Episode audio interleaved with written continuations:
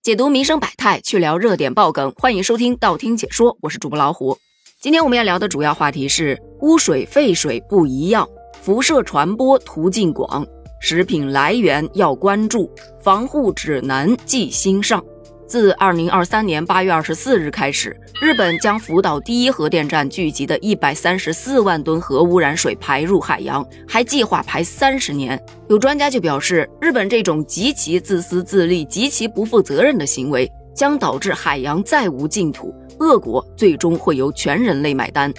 那么，作为个人，我们又可以有哪些防护手段呢？在了解这个问题之前，我们先得了解一下核污水的来源和危害。在这儿啊，有一个概念经常被大家搞混淆，就是核废水和核污染水其实有着本质的区别。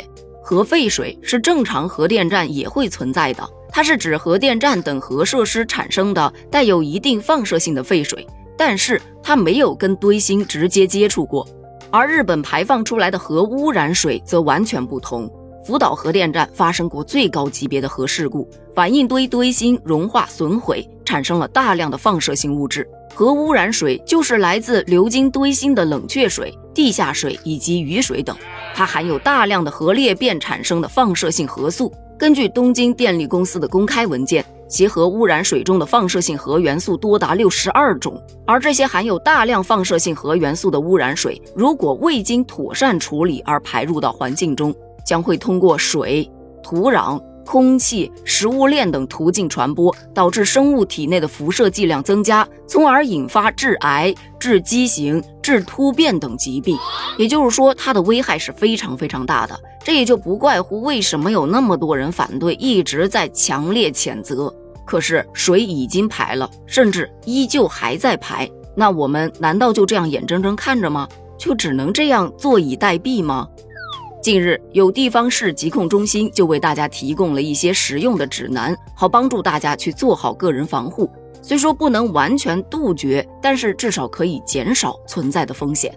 首先，第一个就是要注意食品安全。目前，我国已经全面暂停进口日本的水产品了，但也得提防一些不顾道义的商家。所以在采购食品时，一定要选择可靠渠道的食品，关注食品的来源地。特别是海产品，在购买前可以检查一下该产品是否有相关的食品检测认证。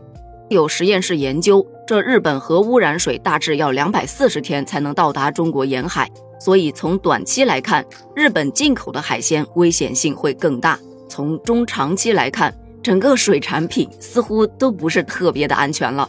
就像前面咱们说的，核污染水和放射性元素，它的传播途径非常的广，不只是海洋食物链，陆地食物链它也很难逃脱。比方说，有报道称，距福岛第一核电站三百六十公里的地方，都发现了菠菜、蘑菇、茶叶、牛奶等产品的污染，但很明显，海产品的污染会更严重。因此，专家建议大家要多样化饮食，适当的增加蔬菜、水果和谷物的摄入量，平衡膳食结构，减少对海产品的过度依赖。其次，在个人防护方面，可以减少接触受影响区域，尤其是在日本的咱们中国的同胞，尽量不要在受影响区域去游泳、潜水或捕鱼。今天有一则新闻，就是说核污染水排海后，有日本人在附近海域里面游泳。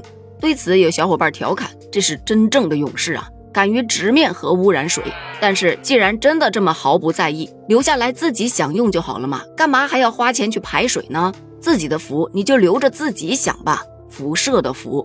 那咱们在日华侨同胞，如果避免不了，必须要到这些区域去活动，尽量缩短接触时间，可以的话，适当的佩戴防护用品。比方说手套、鞋套、防护服等等的，也能减少皮肤和呼吸道与潜在污染物接触的风险。另外，大家也得注意保持良好的个人卫生习惯，经常洗手、洗澡，特别是在接触可能受到污染的环境后。家里有空气净化器的，也可以适当的拿出来使用，尽量保持居住环境的清洁。再说最后一点，放射性的粉尘和水蒸气在大气中会随着气流传播。很有可能会化成雨水落到地面，因此下雨天尽量要打伞。那些偶像剧里面的淋雨桥段就不要再模仿了，搞不好就是用生命在装酷。在面对核污染问题时，大家应保持理性和科学的态度，密切关注新闻，包括核污染方面的新闻以及天气预报。好了，本期节目就聊到这儿了。虽说这份防护指南可能并不能完全避免接触到核放射性物质，但是聊胜于无嘛，总不能真的坐以待毙吧？对此你怎么看呢？欢迎在评论区补充你的观点哦，咱们评论区见，拜拜。